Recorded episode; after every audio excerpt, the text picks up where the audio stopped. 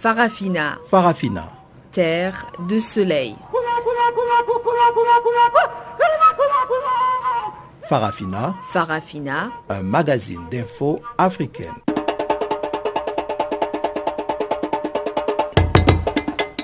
Présentation Pamela Kumba.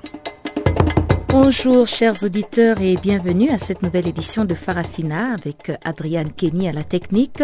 Sans plus tarder, voici les grandes lignes du jour. Madagascar, les manifestations de rue ne faiblissent pas pour la cinquième journée consécutive. Les députés du changement réclament la démission du président. Le président centrafricain demande plus de casques bleus à l'ONU et prêt à vaincre le paludisme, c'est le thème marquant la commémoration ce 25 avril de la journée mondiale de lutte contre le paludisme. Et voilà donc pour les grandes lignes du jour. Comme d'habitude, le bulletin des informations vient ouvrir cette page magazine. Guillaume Cabissoso est à la présentation et on se retrouve tout de suite après.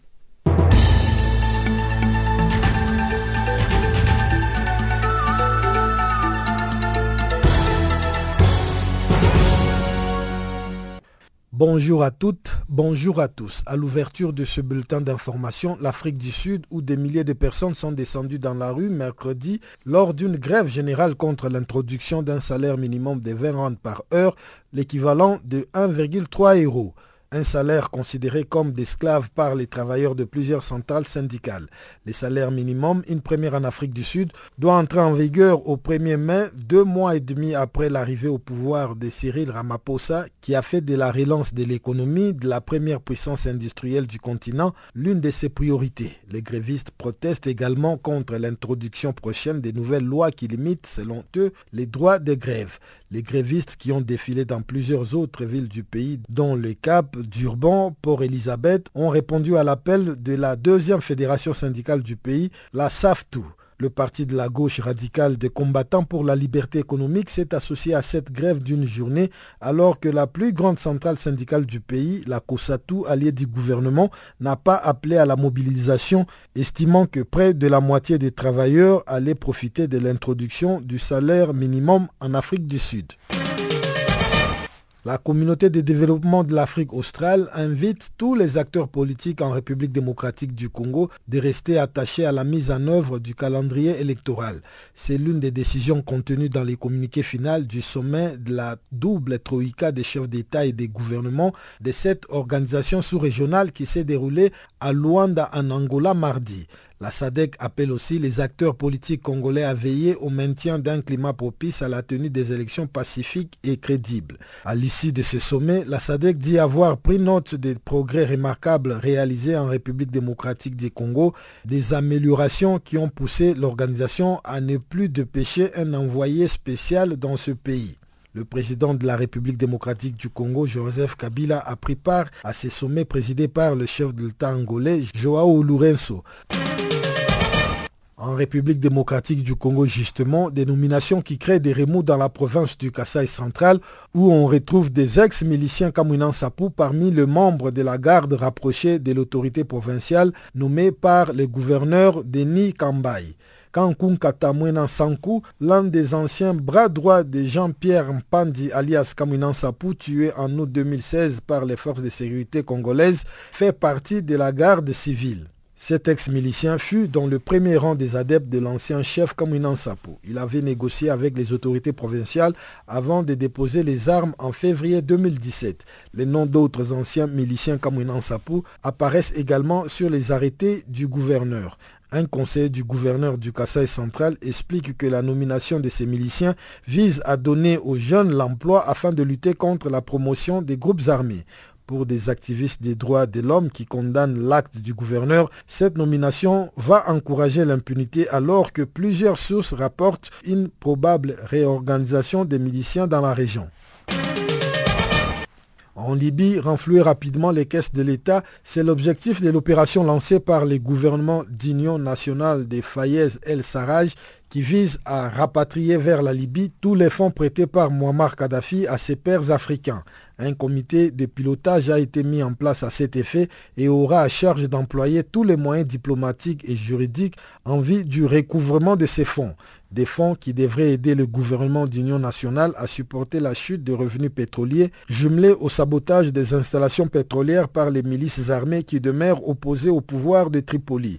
La fortune libyenne, disséminée à travers le monde, fait l'objet des fantasmes depuis la chute du guide Mohamed Kadhafi en 2011. Selon le Conseil national de transition qui a géré la période de transition, ces fonds avoisineraient les 35 milliards de dollars. Au Nigeria, deux prêtres catholiques et au moins 16 fidèles ont été tués dans l'attaque d'une église attribuée à des éleveurs dans le centre du pays. L'attaque menée par une trentaine d'hommes armés s'est produite tôt mardi matin au cours d'une messe de funérailles dans le village de Mbalom, selon la police de l'État de Benou. Les assaillants ont ensuite attaqué le village, pillant plus de 60 maisons, de terres agricoles et des greniers alimentaires.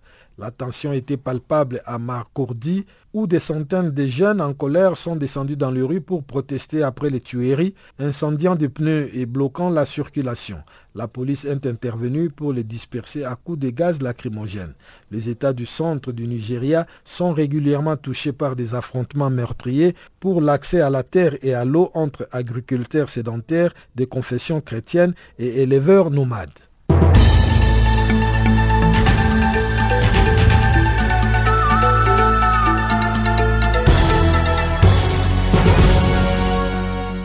Ce mercredi a encore été marqué par une nouvelle manifestation contre le pouvoir en place à Madagascar. Quelques 2000 partisans de l'opposition ont marché sur le siège de la Cour constitutionnelle à Antananarivo, la capitale, pour y déposer une demande de destitution du président Eri Rajao Narima Pianina. La manifestation menée par les députés de l'opposition a pris une autre tournure depuis mardi appelé les députés du changement, le groupe de 73 parlementaires ont annoncé que la grève devrait être généralisée dans le pays pour réclamer la démission du président de la République. Les 73 députés de l'opposition ont commencé leur compte-rendu devant la population tananarivienne et les partisans du MAPAR, du team, du MMM et des indépendants persistent et signent en réclamant la démission du président Eri. Les 73 députés se sont ensuite rués au tribunal d'Anosy afin d'y déposer les plaintes par rapport aux décédés et aux blessés lors de la manifestation du 21 avril dernier.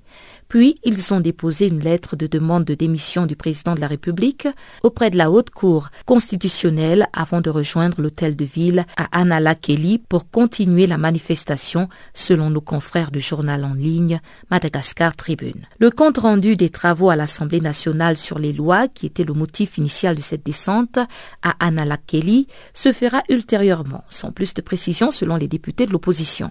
Outre la démission du président Eri, les députés du changement réclament aussi le départ du Premier ministre Olivier Mahafali ainsi que du président de l'Assemblée nationale Jean-Max Rakoto Manonji. Les députés du changement prévoient la mise en place d'un directoire militaire en vue de la préparation des élections et ce projet a été présenté aux populations. Mais plusieurs juristes ont toutefois avancé que le dit projet ne sera pas conforme à la Constitution, étant donné qu'aucune disposition dans ce sens n'a été prévue. La constitution malgache stipule par contre que la vacance de la présidence de la République est constatée par la Haute Cour constitutionnelle, puis les fonctions du chef de l'État sont exercées par le président du Sénat. En cas d'empêchement de ce dernier, les fonctions du chef de l'État sont exercées collégialement par le gouvernement. La Haute Cour constitutionnelle jouera sans aucun doute un rôle clé dans la suite de cette manifestation, en plus de son verdict sur les lois électorales. L'idée de régler les différends au niveau de l'Assemblée nationale a aussi été lancée par le groupe de 73 députés qui dirigent les manifestations depuis le week-end dernier. L'Assemblée nationale doit entrer en session ordinaire le 2 mai prochain et à sept mois du premier tour annoncé des élections présidentielles et législatives à Madagascar, l'opposition occupe les rues de la capitale depuis cinq jours pour dénoncer les nouvelles lois électorales qu'elle juge uniquement favorables au gouvernement. Samedi dernier, une manifestation interdite par les autorités a dégénéré en violents affrontements avec l'armée et la police. Selon un bilan de sources hospitalières, ce face-à-face a fait deux morts et 16 blessés dans les rangs des protestataires qui accusent les forces de l'ordre d'avoir ouvert le feu à balles réelles. Le président Eri a dénoncé dimanche une tentative de coup d'État, mais les autorités ont levé dimanche l'interdiction de manifester pour, selon le ministre de la Défense, éviter les affrontements violents. Les députés du changement ont prévu aussi se déplacer à Antirab jeudi et dans les autres régions afin d'appeler la population à la grève générale. Il faut rappeler que c'est à la suite d'un appel lancé le week-end dernier que de nombreuses forces politiques et apolitiques ont adhéré au mouvement de manifestation. Un vibrant appel a été lancé à l'endroit des fonctionnaires en vue d'un verrouillage total de la machine administrative. Aux yeux des observateurs, pour l'heure, les fonctionnaires sont divisés par rapport aux revendications des députés des différents groupes de l'opposition. Vous êtes sous Farafina.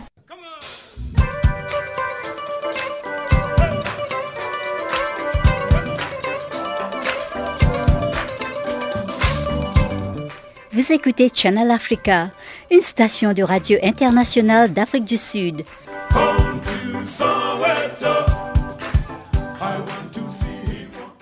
Garde à vue prolongée pour Vincent Bolloré, l'homme d'affaires français est entendu par la justice parisienne depuis mardi sur les soupçons de corruption entourant l'obtention de concessions portuaires en Afrique de l'Ouest par son groupe, notamment au Togo et en Guinée.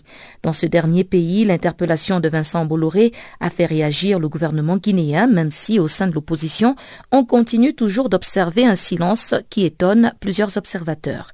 Pour nous en parler, suivons Alpha Omar Diallo, directeur d'information à Aminata. Euh, ici à Conakry, euh, le gouvernement est resté silencieux. Euh, nos confrères de Reuters ont pu joindre le porte-parole du gouvernement qui a Damantan Albert Camara qui a dit que en fait c'était non-événement, que c'est juste une affaire qui ne concerne pas le gouvernement guinéen.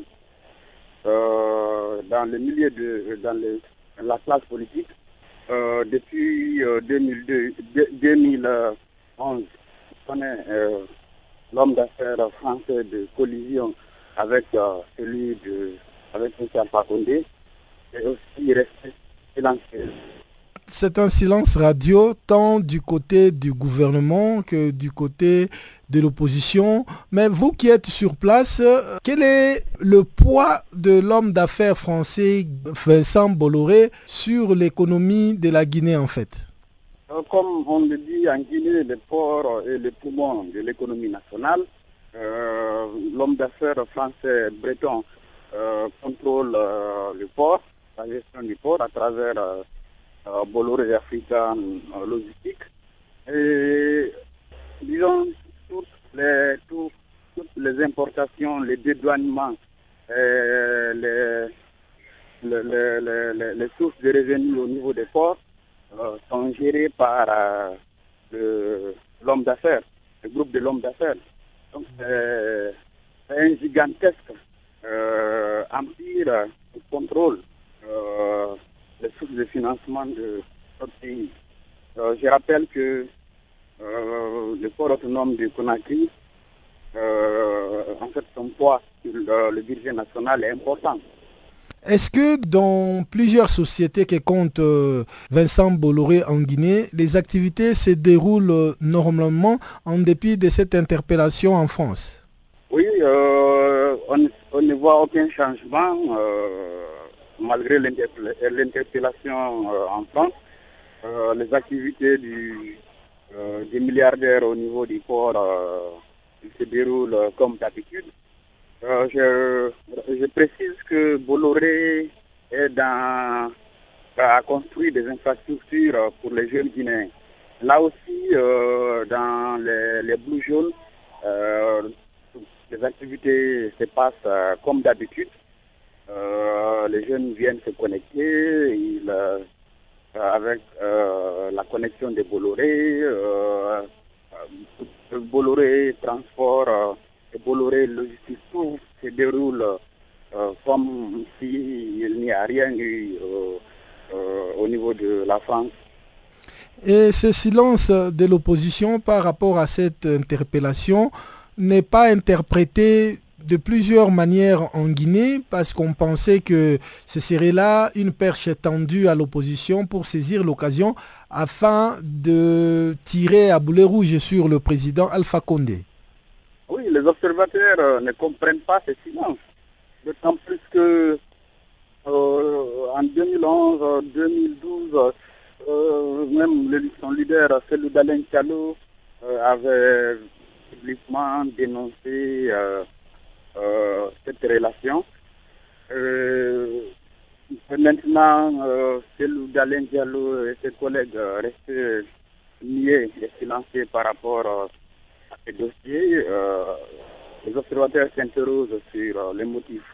le président de la République centrafricaine, Faustin Archange Touadéra, a témoigné mardi des affres de la violence qu'a connu son pays devant l'Assemblée générale de l'ONU. Le président centrafricain a réclamé davantage de casques bleus et qu'ils agissent de manière plus offensive dans son pays, toujours largement sous la coupe de groupes armés.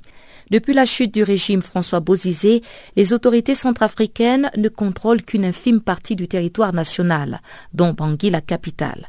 Dans les provinces, plusieurs groupes armés s'affrontent pour le contrôle du diamant, de l'or et du bétail dans ce pays qui reste l'un des plus pauvres du monde. La manifestation menée par les députés de l'opposition a pris une autre tournure depuis mardi. Appelé les députés du changement, le groupe de 73 parlementaires a annoncé, ont annoncé que la grève devrait être généralisée dans le pays pour réclamer la démission du président de la République. Les 73 députés de l'opposition ont commencé leur compte-rendu devant la population tananarivienne et les partisans du MAPAR, du TIM, du MMM et des indépendants persistent et signent en réclamant la démission du président Eri. Les 73 députés se sont rués en premier lieu au tribunal d'Anosy se sont ensuite rués au tribunal d'Anosy afin d'y déposer les plaintes par rapport aux décédés et aux blessés lors de la manifestation du 21 avril dernier. Puis, ils ont déposé une lettre de demande de démission du président de la République auprès de la Haute Cour constitutionnelle auprès de la Haute Cour constitutionnelle avant de rejoindre l'hôtel de ville à Anala à Anala Kelly pour contribuer pour continuer la manifestation selon nos confrères du journal en ligne Madagascar Tribune. Le compte rendu des travaux à l'Assemblée nationale sur les lois, qui était le motif initial de cette descente à Analakeli, se fera ultérieurement, sans plus de précision selon les députés de l'opposition. Outre la démission du président Eri, les députés du changement réclament aussi le départ du Premier ministre, Olivier Mahafali, ainsi que du président de l'Assemblée nationale, Jean-Max Rakoto Mano Manoni, Manonji, Manonji. La mise en place d'une direction les députés du changement prévoient la mise en place d'un directoire militaire en vue de la préparation des élections et ce projet a été également et ce projet a été présenté aux populations. Mais plusieurs juristes ont toutefois avancé que le dit projet ne sera pas conforme à la Constitution, étant donné qu'aucune disposition dans ce sens n'a été prévue. La Constitution malgache stipule par contre que la vacance de la présidence de la République est constatée par la Haute Cour constitutionnelle, puis les fonctions du chef de l'État sont exercées par le président du Sénat. En cas d'empêchement de ce dernier, les fonctions du chef de l'État sont exercées collégialement par le gouvernement. La Haute Cour constitutionnelle jouera sans aucun doute un rôle clé dans la suite de cette manifestation, en plus de son verdict sur les lois électorales. L'idée de régler les différends au niveau de l'Assemblée nationale a aussi été lancée par le groupe de 73 députés qui mène qui dirige les manifestations depuis lundi, étant donné depuis le week-end dernier, étant donné que celle-ci entrera bientôt en session. La Cour constitutionnelle doit hmm, L'Assemblée nationale doit entrer en session ordinaire le 2 mai prochain et à sept mois du premier tour annoncé des élections présidentielles et législatives à Madagascar, l'opposition occupe les rues de la capitale depuis cinq jours pour dénoncer les nouvelles lois électorales qu'elle juge favorables au seul au gouvernement, qu'elle juge uniquement favorables au gouvernement. Samedi dernier, une manifestation interdite par les autorités a dégénéré en violents affrontements avec l'armée et la police.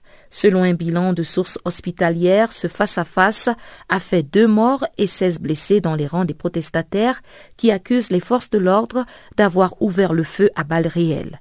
Le président Eri a dénoncé dimanche une tentative de coup d'État, mais les autorités ont levé dimanche l'interdiction de manifester pour, selon le ministre de la Défense, le général Beni Xavier Rassolofo Nirima, Nirina, éviter les affrontements violents. C'est ce qui ressort donc de la conférence de presse tenue mardi par le ministre de la Défense nationale. Les députés du changement ont prévu aussi se déplacer à Antilles, à Antirab jeudi et dans les autres régions pour appeler afin d'appeler la population à la grève générale. Il faut rappeler que c'est à la suite d'un appel lancé le week-end dernier que de nombreuses forces politiques et apolitiques ont adhéré au mouvement de manifestation. Parmi elles figure euh, mhm. un appel, un vibrant appel a été lancé à l'endroit des fonctionnaires en vue d'un en vue d'un verrouillage total de la machine administrative. Aux yeux des observateurs, pour l'heure, les fonctionnaires sont divisés par rapport aux revendications des députés de ma part, team, par rapport aux députés des différents groupes de l'opposition.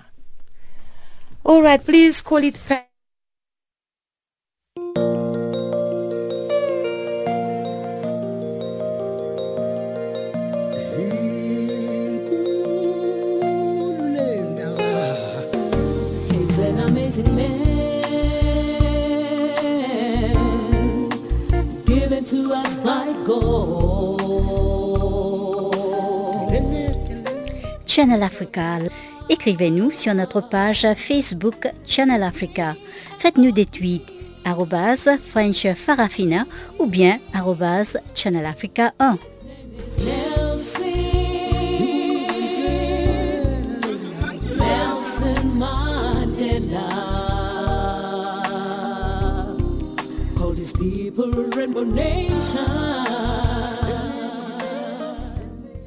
Les États-Unis ont décidé de reporter un vote du Conseil de sécurité de l'ONU prévu initialement mercredi et destiné à renouveler pour un an la mission de la force de la paix MUNIRSO au Sahara occidental. Voici le compte-rendu de Guillaume Cabissoso. Rédacteur du texte des résolutions et responsable des négociations, les États-Unis ont décidé ces reports pour permettre aux consultations sur le sujet de se poursuivre, a confirmé un diplomate sous couvert d'anonymat. Dans sa première version, le projet prévoit de demander aux partis, c'est-à-dire au Sahara occidental, de reprendre des négociations sans préconditions et de bonne foi afin de parvenir à une solution politique mutuellement acceptable vers l'autodétermination de son peuple. Ce texte vise à renouveler pour un an les mandats de la MINURSO qui arrive à échéance fin avril. L'émissaire de l'ONU pour le Sahara occidental, l'ex-président allemand Horst Kohler, a promis au Conseil de sécurité un nouveau round de négociations en 2018 après des années d'interruption des discussions. Dans cette perspective, l'engagement des partis est important pour faire avancer le processus politique, souligne des projets de résolution qui parlent des nouveaux esprits et des nouvelles dynamiques visant implicitement l'Algérie, le texte demande aussi aux États voisins d'accentuer leur implication dans les négociations et de remplir leur rôle essentiel et spécial en soutien du processus politique. Les fronts polisario indépendantistes soutenus par Alger réclament un référendum d'autodétermination pour le Sahara occidental une étendue désertique de 266 000 km, seul territoire de l'Afrique au statut post-colonial non réglé le Maroc rejette toute solution autre qu'une autonomie sous sa souveraineté. Concernant des tensions récentes entre le Maroc et les Polisario, les premiers reprochant au second des violations du cessez-le-feu, le projet demande aux partis de s'abstenir de toute action pouvant déstabiliser la situation ou menacer le processus de l'ONU. Le Maroc a pris en 1975 le contrôle de la majeure partie du Sahara occidental au départ de la puissance colonisatrice espagnole. Le Polisario, qui luttait pour la domination espagnole, y a proclamé en 1976 une république arabe sahraoui démocratique et combattu les troupes marocaines jusqu'à un cessez-le-feu conclu en 1991 sous l'égide de l'ONU. La mission des Nations Unies pour l'organisation d'un référendum au Sahara occidental comprend environ 400 personnels pour un budget annuel de 52 millions de dollars. Et en santé, comme chaque 25 avril, on commémore ce mercredi la journée mondiale de lutte contre le paludisme. Le thème retenu pour la célébration de cette année est Prêt à vaincre le paludisme. Il souligne la nécessité d'accélérer les efforts pour venir à bout du paludisme. Explication de Dr Makara Bakayoko, chef d'équipe à l'OMS chargé de l'environnement humain, qui tient aussi en compte les aspects de prévention au paludisme. En fait, euh, il y a plusieurs facteurs qui peuvent euh, expliquer la hausse. Mais avant de passer, de passer à la hausse, à la hausse des cas de paludisme, euh, nous savons qu'il y a eu euh, des progrès qui ont été effectivement enregistrés dans la lutte contre le paludisme. Mais depuis trois ans environ, nous constatons qu'il y a effectivement un petit problème nous sommes en train de stagner. Donc, euh, par exemple, il y avait une estimation de 5 millions de nouveaux cas en 2016 par rapport à 2015. Et la cas ont été rencontrés dans Mais nous savons aussi que le financement, de façon générale, dans la réponse mondiale contre le paludisme a plafonné depuis 2010. Donc, alors, il n'y a pas eu d'investissement à hauteur de souhait pour venir à bout du paludisme. Donc nous savons qu'aujourd'hui, l'investissement de façon générale dans la lutte contre le paludisme se chiffre à 2,7 milliards de dollars. Euh, et cela ne constitue que vraiment la moitié des, des, investissements dont la communauté internationale et les pays affectés ont besoin pour vaincre le paludisme. Donc pour vaincre le paludisme, nous avons besoin de 5,5 milliards dollars, mais cependant, euh, les investissements sont maintenant juste à la moitié, environ à 2,7 milliards. Donc, il y a aussi d'autres causes qui expliquent cela. Donc, en particulier, en particulier il y a euh, la rupture des intrants. Donc, il y a eu vraiment les relâchements dans les efforts de lutte et dans les investissements au niveau des pays. Il y a eu la rupture des intrants s'explique euh, notamment par euh, la chute du coût des matières premières dans certains pays. Ensuite, euh, il y a eu des lacunes dans la couverture des interventions existantes. Et aussi, nous constatons qu'il y a des du changement climatique. Donc, nous savons que les zones où le paludisme était pratiquement vaincu sont en train d'être invalidés à cause de l'effet du changement climatique. Nous constatons maintenant les inondations et nous constatons aussi euh, d'autres perturbations météorologiques qui favorisent euh, l'installation du paludisme dans des zones, par exemple, d'altitude qui étaient jadis considérées comme euh, exemple de paludisme. Donc, les résultats du rapport quand même indiquent clairement la nécessité d'investir davantage dans la lutte contre le paludisme, en particulier au niveau national. Parce que si nous constatons tous les progrès qui ont été accomplis, et à cause des facteurs intrinsèques au niveau des États et de l'avancement des investissements dans la lutte contre le paludisme, qui est couplé au dérèglement, constatons qu'il y a besoin d'investir de plus en plus dans la lutte contre le paludisme. Et pour terminer, quel est le message à lancer à l'endroit des décideurs politiques, des populations et pourquoi pas aux hommes de santé afin de maintenir les acquis et progresser dans la lutte contre le paludisme? Donc, euh, le message tout le monde sait que euh, l'objectif de mettre fin au paludisme est un objectif ambitieux mais réaliste. Donc, nous ne sommes pas en voie Par exemple, cette élimination en 2020, si la tendance actuelle euh, se, maintient. Ça, c'est un, un premier message. Et à l'endroit des décideurs, ce que nous pouvons leur dire, c'est vraiment de renouveler les engagements politiques et de continuer à investir pour la prévention et le contrôle du paludisme. En ce qui concerne la population générale, alors nous savons qu'une façon est de mettre à leur disposition les intrants, les commodités pour se protéger contre le paludisme, mais une autre est d'assurer qu'ils ces interventions pour protéger euh, eux-mêmes et leurs familles. Donc nous encourageons les populations, par exemple, à utiliser au maximum les interventions disponibles pour se protéger et protéger leur famille.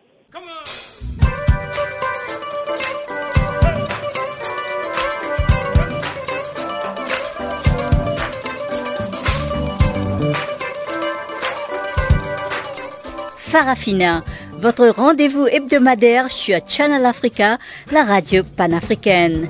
Farafina, votre programme des actualités en langue française sur Channel Africa.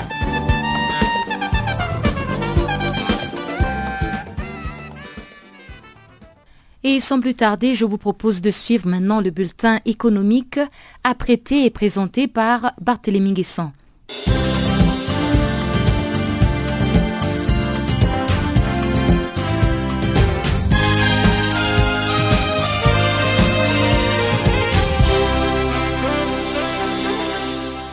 Bonjour Pamela, bonjour à tous et bienvenue dans le bulletin de l'économie.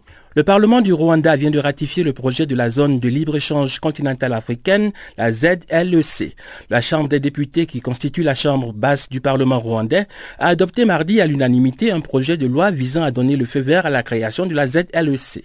Le projet de loi a également approuvé la ratification de plusieurs protocoles, notamment sur le commerce en marchandises, sur le commerce de services et sur les règles et procédures pour la résolution des différends, des protocoles qui ont été signés déjà à Kigali en mars 2018. Les 60 législateurs rwandais ont tous voté en faveur du projet de loi qui sera présenté au Sénat pour approbation. Le traité sur la ZLEC entrera en vigueur après sa ratification par 22 pays africains. La décision de créer la zone de libre-échange continentale africaine a été prise en janvier 2012 au cours de la 18e session ordinaire de l'Assemblée des chefs d'État et du gouvernement de l'Union africaine. Les négociations sur cette zone ont ensuite été lancées en 2015. Et puis au Bénin, la directrice du cabinet du ministre du cadre de vie et du développement durable a procédé mardi à Cotonou au lancement officiel du processus d'élaboration du schéma d'aménagement transfrontalier intégré dénommé SATI. Le projet concerne la bande côtière couvrant cinq pays de l'Afrique de l'Ouest le long du corridor Abidjan-Lagos. Madame Jeanne Josette Akacha Akoa a souligné que le SATI est un instrument innovant d'aménagement et d'intégration des espaces transfrontaliers de l'UMOA, l'Union économique et monétaire ouest-africaine. Selon elle, le SATI favorise l'intégration des peuples à la base ainsi que la réalisation de projets structurants pour un développement durable transfrontalier des pays de l'espace communautaire. La directrice du cabinet du ministre du cadre de vie et du développement durable a également estimé que l'élaboration du SATI va permettre de renforcer la compétitivité, la complémentarité et l'intégration des cinq pays situés le long du corridor Abidjan-Lagos, à savoir la Côte d'Ivoire, le Ghana, le Togo, le Bénin et le Nigeria. Ce corridor s'étend sur 1000 km. Il est le plus important axe en Afrique de l'Ouest avec une forte concentration des activités économiques de la sous-région. Le SATI concerne cinq capitales économiques, huit frontières économiques et une population résidente de plus de 35 millions d'habitants. Le corridor comprend par ailleurs cinq villes très dynamique au service des pays enclavés que sont le Niger, le Burkina Faso et le Mali. La capitale tunisienne abrite depuis mardi le Forum économique de l'Afrique. La rencontre vise principalement à débloquer les échanges économiques et commerciaux intra-africains qui ne représentent que 13% des échanges du continent avec le monde. 38 pays africains sont représentés au forum par plus de 800 délégués économiques issus de secteurs privés et publics. Environ 140 hauts dirigeants africains participent également à la rencontre de Tunis. Radi Medeb, le commissaire général du forum, a indiqué que l'événement ambitionne principalement de renforcer les édifices d'un partenariat solide entre la Tunisie et son continent en vue de la création de richesses communes. Selon M. Medeb, la Tunisie espère récupérer son positionnement stratégique par rapport à ses marchés. Sur l'ensemble des exportations de la Tunisie, 2,2% sont dirigées vers l'Afrique. Les autorités tunisiennes regrettent fortement la non-contribution de la Tunisie dans l'édification des différents groupements économiques en Afrique, à l'instar du marché commun de l'Afrique orientale et australe, le COMESA. Le Forum économique de l'Afrique s'achève ce mercredi. Et puis au Maroc, Rabat abrite à partir de ce mercredi le Forum parlementaire économique d'Afrique et du monde arabe sous le thème pour la construction d'un modèle complémentaire de coopération régionale. Cette rencontre de deux jours a pour objectif d'enrichir les débats parlementaires afro-arabes autour des questions stratégiques et prioritaires pour les deux régions, notamment la sécurité alimentaire, le développement durable et la mise en place d'une diplomatie parlementaire économique. Il s'agira pour les parlementaires africains d'explorer les moyens de promouvoir la coopération économique afro-arabe et de mettre en place une stratégie de développement participatif intégré. L'ambition ultime de cette rencontre parlementaire vise à favoriser le renforcement du tissu économique, commercial et des relations entre les peuples.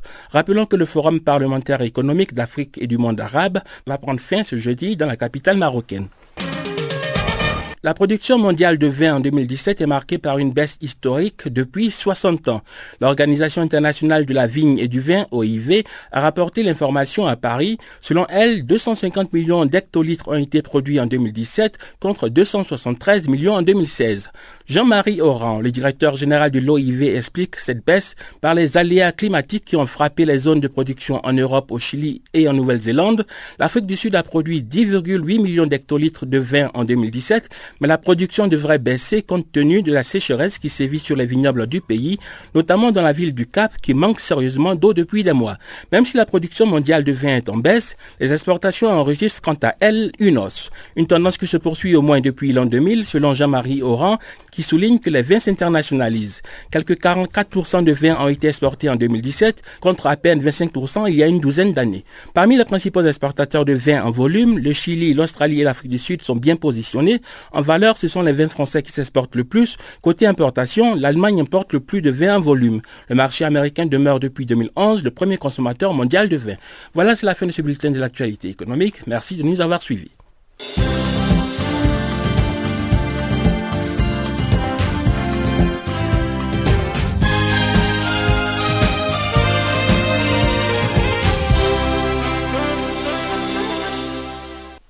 Après une insécurité récurrente ces derniers temps dans la région de Béni, les opérateurs économiques viennent de décider de suspendre le paiement des taxes et impôts jusqu'à nouvel ordre. Ils conditionnent la reprise de paiement par le dédommagement de leurs marchandises et leurs véhicules incendiés la semaine dernière par les présumés rebelles de l'ADF sur la route Béni-Kazindi. Et entre-temps, un acteur de la société civile de Kisangani, dans la province de la Chopo, a été condamné mardi à six mois de prison. Reportage de Gisèle Kaimbani, notre collaboratrice à l'Est de la République démocratique du Congo. Les opérateurs économiques de la région de Béni viennent de suspendre momentanément le paiement des impôts et taxes de l'État jusqu'à nouvel ordre. Ces acteurs fustigent l'insécurité et appellent les dirigeants à rétablir la sécurité dans leur entité. Témoignage de Kizito Bin Angi, vice-président de la société civile de Béni, qui a pris part à la réunion des opérateurs économiques suspendant les paiements des taxes à impôts. Oui, ce sont les opérateurs économiques eux-mêmes au cours de la réunion tenue hier. Ils ont décidé de suspendre le paiement des taxes et impôts jusqu'à ce que leurs véhicules, leurs marchandises brûlées et marchandises pillées par les assaillants soient indemnisés par l'État. C'est pourquoi ces, opérateurs économiques ont décidé de suspendre les, paiements des impôts et taxes parce qu'ils ont, ils ont dit qu'il est inconcevable quand vous payez l'impôt et au même moment, votre véhicule est brûlé et incendié par la CIA, alors que l'État doit, à contrepartie, sécuriser ces commerçants-là, sécuriser les biens de cet opérateur économique. Voilà pourquoi ils ont décidé de suspendre le paiement des, des taxes et impôts. Voulant expliquer les causes de cette insécurité grandissante, le maire de Béni a soulevé une certaine complicité avec certaines personnes qui utiliseraient l'argent des ADF et qui seraient dans l'incapacité de rembourser cet argent. Bonaka Masumbuku. Le samedi, j'appelle quelques-uns. Je le dis solennellement. J'appelle quelques-uns. Et moi, il y a des gens qui doivent de l'argent aux ADF. Ils sont là le samedi. J'appelle quelques-uns, je les dis solennellement. Je leur donne mon numéro de téléphone pour qu'ils voient ce qui est écrit et ensuite je leur pose la question et ils ne sont même pas en mesure de répondre. Les ADF m'ont envoyé des messages avec tous les noms des gens qui ont leur argent car ils ne décrochent plus leurs appels. Si tu dois de l'argent, va payer et que la paix règne. Le message commence à m'arriver le 9 avril. Je n'ai pas répondu. Encore le 13 avril, ils ont encore envoyé des messages. Le message commence à m'arriver le 9 avril. Le 9 avril, bananiambie, message. Ah, aba ikotu ba kuna sumbo sumbo. Misi jibi, banatuma le même message une heure après le 13 avril. Ah. La recrudescence de la sécurité pousse les conseils de sécurité à réglementer la circulation entre 5h30 minutes et 18h sur la route Benikasindi, cette route qui relie cette région à l'Ouganda voisin à cause de l'insécurité. Et c'est pendant ce temps que les convois militaires seront à patrouille. Pendant ce temps, c'est le président de la jeunesse de la société civile de Kisangani dans la province de la Chopo qui a été condamné hier dans la soirée à six mois de prison. Témoignage d'acteurs de la société civile sur place. Il a été condamné pour euh, quel motif L'excitation des enseignants, de soi-disant l'excitation des enseignants pour euh, une école de la place à où il, où il était arrêté par un inconnu, jusque-là il n'a pas été connu, et pour cette il a été amené au tribunal à une procédure en flagrance et condamné. Le verdict est tombé hier vers euh, 7 heures passées. Effectivement, ça, touche beaucoup plus parce qu'il faut même euh, retenir certaines euh, paroles du ministère public qui avait dit que c'était une leçon pour les jeunes de la jeunesse de la de Donc, euh, vous allez comprendre déjà que c'est une manière qu'on cherche à nous affaiblir. Mais je sais qu'ils n'auront pas quand même cette, cette amabilité de nous affaiblir parce que c'est un droit que nous sommes censés de défendre tout le moment. C'est une question de sécurité dans la vie de Depuis Goma, Gisèle Kaimbani pour Canal Afrique. Au Tchad, la société civile réitère son soutien aux évêques de la conférence épiscopale. Ces derniers se sont opposés aux réformes constitutionnelles issues du Forum national organisé par le président Idriss Déby Itno. Ce dernier mène actuellement des consultations boycottées par la société civile, à l'instar de l'Association sociale des jeunes pour la défense des droits humains. Écoutez son président Éric Hervé Pando les gens ont, ont tout taillé sur mesure pour nous écouter, pour étrangler le peuple. C'est une raison pour laquelle nous autres n'étions pas d'accord. Et l'AIBA se faisait par tous les moyens, par tous les moyens, la corruption et tout, et tout, et tout, pour faire passer ça au niveau de la santé. Donc, on est en train d'attendre les 30 pour voir, parce qu'il y a un petit nombre de députés qui refusent, qui n'a pas accepté en fait ce ce genre de, de euh, le grand homme qui est venu, qui est envoyé en mission à l'Assemblée nationale. Donc, euh, va finir par accepter, par faire euh, le travail dont on lui a, signé. Et, le président continuait à organiser les consultations? Consultation, consultation. Quand les veut ou pas, ça va passer. La, les consultations vont faire quoi? Et s'il aurait même dit que lui, il n'a pas organisé le grand parce qu'il n'a pas de moyens. Et que même le présidentiel passé, s'il était était là les organiser, et que euh, la communauté internationale ne l'a même pas soutenu euh, avec euh, un centime. Donc la personne qui serait ou qui ne serait pas d'accord pour que l'Assemblée puisse se prononcer et qui exigerait le référendum, la personne va pas l'organiser. Donc on ne comprend pas on ne comprend pas pourquoi il dit ça, ce soit le ne peut pas l'organiser, ou il parle de quoi, on ne comprend pas. Mais d'ailleurs, tout ce qui a été euh, inséré dans la Constitution euh, euh, ne serait pas ce qui serait sorti en fait du forum. Donc, les conclusions du forum ne seraient pas ça. On nous a fait comprendre que beaucoup a été revu, beaucoup a été touché unilatéralement en fait par Et que pensez-vous de la sortie des, évêques Donc, ils interpellaient le chef de l'État? Ils ont marché loin là, comme on a l'habitude de dire dans nos jargons. Donc, c'est tout ce que nous, ici, on avait soulevé dès le départ. Donc, un, c'est pas normal que une constitution n'est pas un petit truc. Donc, il va falloir interpeller tous les cadets, associer tous les cadets, tous les cadets en principe qui doivent se prononcer, ce pas des, des, des individus décrétés qui jouent la galerie au sein de, cette assemblée que nous connaissons tous. C'est tous les cadets qui doivent se prononcer là-dessus.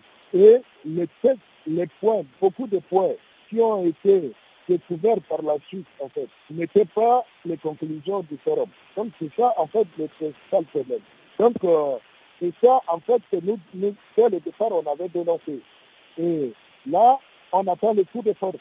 Je dis, euh, euh, les gens sont en train de se plaindre qu'il n'y a pas de moyens financiers, il n'y en a pas, il n'y en a pas, il n'y en a pas. Mais dans les couloirs de l'Assemblée nationale, euh, il semblerait qu'il y a des liens qui jonchent tous les couloirs pour en fait persuader les uns et les autres à, faire passer ça d'une manière. Voilà en fait ce que notre thème en fait. Donc, ça veut dire que c'est un truc qui est à à la dévotion en fait de l'État, ça va se passer. Donc, tout le monde a senti et le clergé n'a pas voulu cautionner, être témoin du faux et prononcer. C'est comme nous autres. Donc voilà. et l'opinion internationale jusqu'aujourd'hui cautionne et c'est lui, c'est elle qui est en fait l'escalier de, de ce faux et de ce faussaire. Donc le point, il ne reste qu'à mettre le point sur le i seulement. Comment est-ce que euh, le gouvernement va fonctionner avec euh, euh, tous les pouvoirs concentrés sur une seule personne Puisqu'il a tous les terrains libres et beaucoup de, postes de responsabilité, les secrétariats généraux des ministères seront, sont supprimés. Et là, dans tous les dans certains ministères déjà, bah, certains organigrammes même sont déjà sortis. Et on ne sait pas dans quelle direction parce qu'il nous parle de que les, forums seront organisés tous les deux ans. Donc, euh, euh, les gens ont l'intention de nous rejaillir encore en fait avec le, système de, vice-président. Donc, pour atteindre la situation aujourd'hui, on ne veut pas aller très fort. Donc, on attendra deux ans plus tard, ils vont nous rejaillir avec des postes de vice-président. Donc, euh, on va confirmer en fait que Mourir qui jonge tout, euh, tous les pouvoirs de Tchad. Oh. l'intention. Plus d'une dizaine de personnes ont été tuées mardi dans une église au Nigeria. Le porte-parole du gouverneur de l'État de Benou, Terveur Akase, a rapporté l'information qui a été relayée par le Vatican News, l'organe de presse du Saint-Siège à Rome, en Italie. Barthélemy Nguessan y revient en détail. Très tôt le mardi matin, l'église catholique Saint-Ignace dans l'état de Benu au centre du Nigeria a été attaquée par des assaillants armés.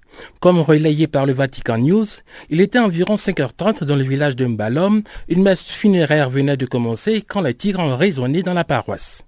Paniqués, les fidèles se sont mis à courir, à crier. Un témoin a confié à l'AFP que certains ont été abattus de sang-froid. Les récentes attaques dans la région ont fait plus d'une dizaine de morts, dont 13 fidèles. Les deux prêtres catholiques, Joseph Gore et Félix Tiolaha, ont également été victimes de ces actes horribles. Selon la police, l'attaque de mardi a été menée par une trentaine d'hommes armés. Les recherches sont en cours pour les identifier. D'après les premières informations, il s'agirait de leveurs. La triste nouvelle a été confirmée par les autorités nigérianes, dont le porte-parole du gouverneur de l'État de Bonu, Terver Akase, a expliqué que les assaillants avaient aussi brûlé des maisons. Après le massacre au sein de la paroisse, les assaillants ont attaqué le village, pillant plus de 50 maisons, mais aussi des champs et des greniers contenant de la nourriture. La population, terrorisée, a fui vers les localités voisines. L'attaque intervient quatre jours après le meurtre de dix personnes par des bergers dans la zone du gouvernement local de Gouma. Le centre médical Bishop Murray à Makourdi, à une cinquantaine de kilomètres du village attaqué, a été assiégé par les résidents. Femmes, enfants et prêtres ne pouvaient retenir leurs larmes à la vue des corps sans vie de ceux qui ont été tués par les éleveurs. Des centaines de jeunes de la cité de Makourdi sont descendus dans la rue dans la journée de mardi pour protester contre les tueries. Ils ont incendié des pneus et bloqué la circulation. Les manifestants ont été évacué par la police à coups de gaz lacrymogène. Le président du Nigeria, Muhammadu Buhari, a réagi dans la foulée à travers un communiqué présenté mardi par son conseiller spécial pour les médias, Chief Femi Adesina. Le chef d'État nigérien a déclaré que cette dernière attaque contre des innocents est particulièrement condamnable. Violer un lieu de culte, tuer des prêtres et des fidèles est non seulement ignoble, diabolique et satanique, mais il est clairement conçu pour attiser les conflits religieux et plonger les communautés dans une effusion de sang sans fin. Le président Mohamedou Bouhari a promis punir très sévèrement les coupables qui devraient payer pour avoir commis ce sacrilège. Les affrontements entre éleveurs nomades musulmans et agriculteurs chrétiens continuent après le déploiement de l'armée entre le 15 février et le 31 mars dernier dans les États du Niger, de Benue, de Kaduna, de Nassarawa, de Kogi et de Taraba. La zone est considérée comme le grenier du Nigeria. Les États du centre du pays sont régulièrement touchés par des affrontements meurtriers. Au cœur du problème, l'accès à l'eau, aux terres fertiles et au pâturage qui se raréfie de plus en plus du fait de la pression démographique. Agriculteurs sédentaires chrétiens et éleveurs nomades peuls en majorité musulmans se disputent les ressources naturelles. L'objectif de l'opération militaire visait à instaurer le calme entre ces communautés qui entretiennent des relations hostiles depuis bien longtemps.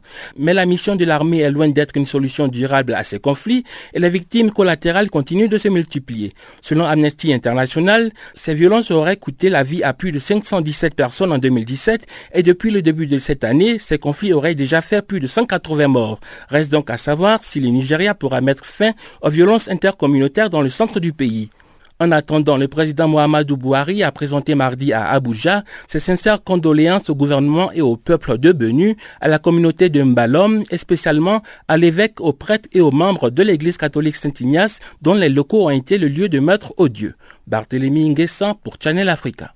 L'UNESCO et le Centre des Nations Unies pour la lutte contre le terrorisme a lancé un projet sur la prévention de l'extrémisme violent par l'autonomisation des jeunes en Jordanie, en Libye, au Maroc et en Tunisie. D'une durée de deux ans, ce projet va cibler les jeunes de la région qui ont été touchés par l'extrémisme violent comme Mansouri Haïfa de la Tunisie.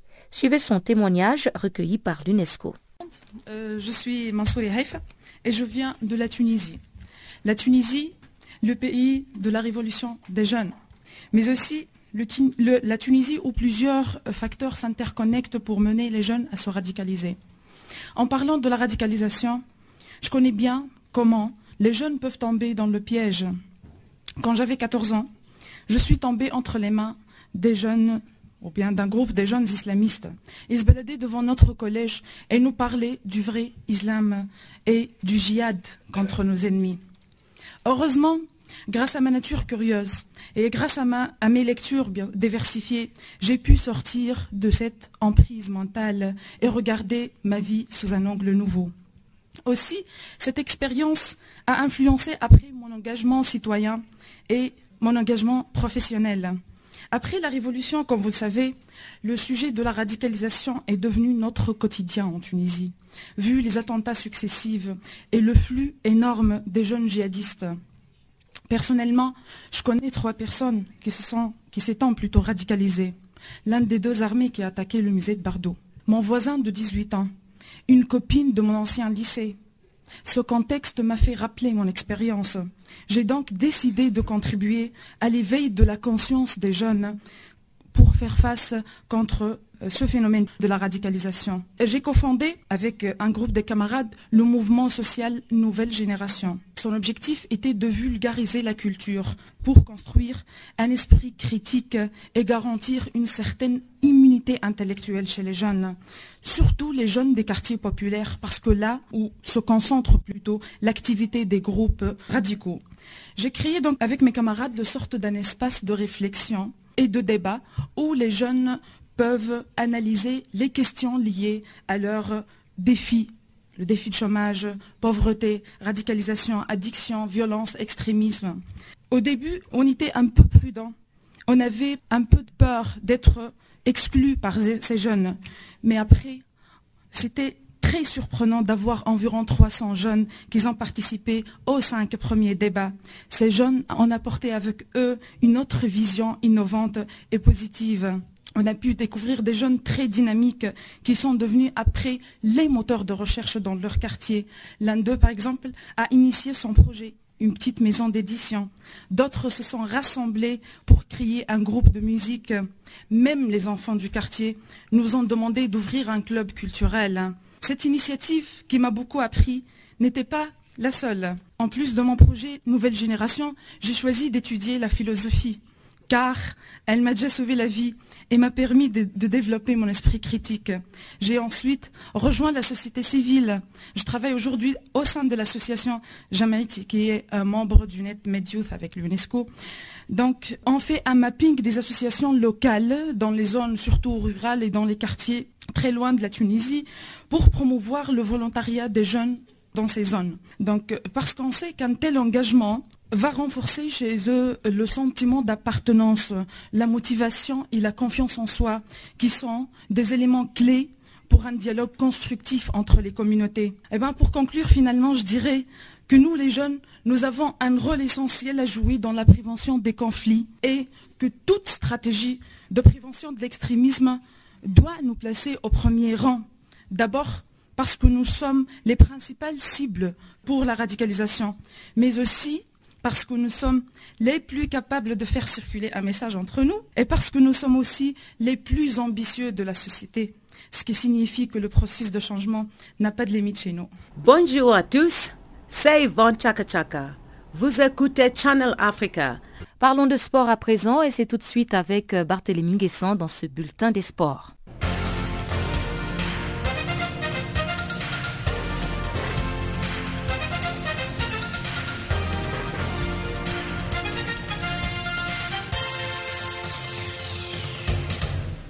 Chers auditeurs, bonjour et bienvenue dans votre rendez-vous sportif. Commençons cette édition sur une note un peu triste. Henri Michel, l'ancien sélectionneur de l'équipe du Cameroun de football, est décédé mardi en France à l'âge de 70 ans des suites de cancer. L'information a été relayée par les médias marocains le mardi et confirmée par son ancien adjoint Samir Adjam. L'ex-international français de football a connu une riche carrière en Afrique. Henri Michel a participé à trois Coupes du Monde, notamment avec le Cameroun en 1994, le Maroc en 1998 il a conduit la Côte d'Ivoire à sa toute première qualification au mondial en 2006. Nommé en 2012 à la tête de la sélection du Kenya, sa dernière expérience comme coach national en Afrique n'a duré que quelques mois.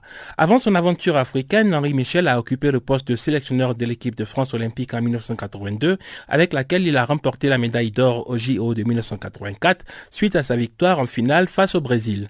Henri Michel a pris la tête de l'équipe de France entre 1984 et 1988, succédant à Michel Hidalgo 1984, il a conduit les Bleus français en demi-finale du mondial de 1986 au Mexique.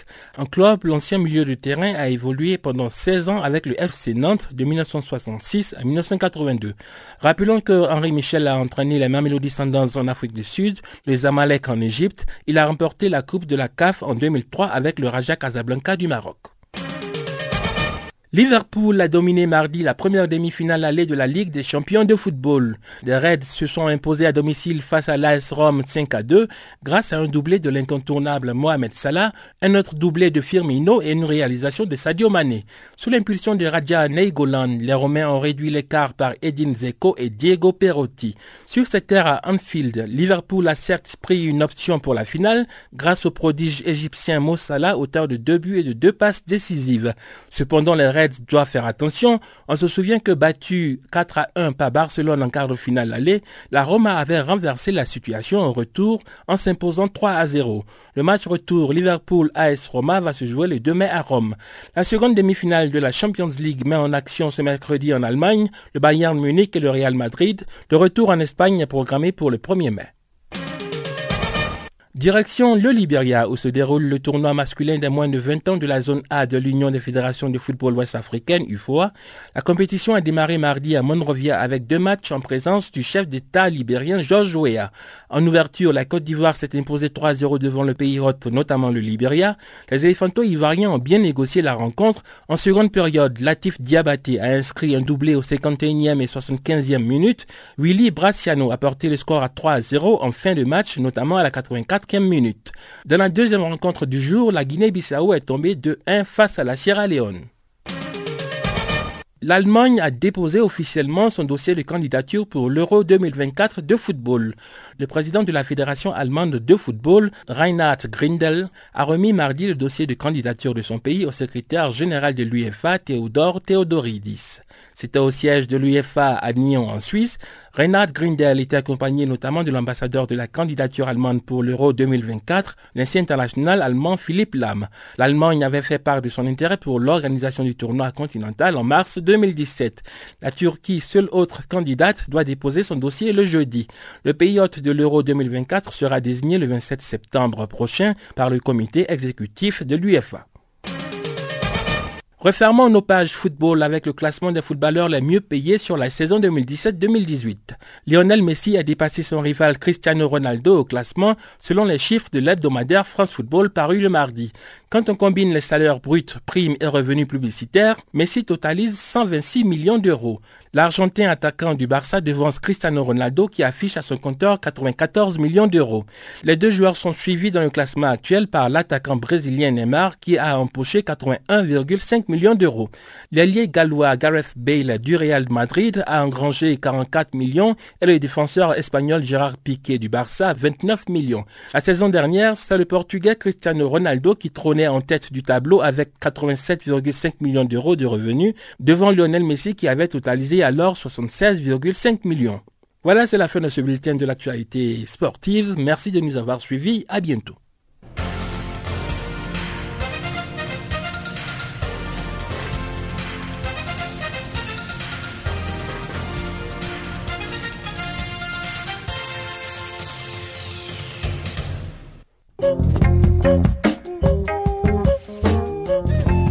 Chers auditeurs, nous sommes arrivés à la fin de cette édition de Farafina. Encore une fois, merci de l'avoir suivi. Je vous rappelle que la technique était assurée par Ibrahim Revelino. Quant à moi, Pamela Kumba, je vous donne rendez-vous pour demain pour une autre édition des actualités en français sur Channel Africa. Au revoir.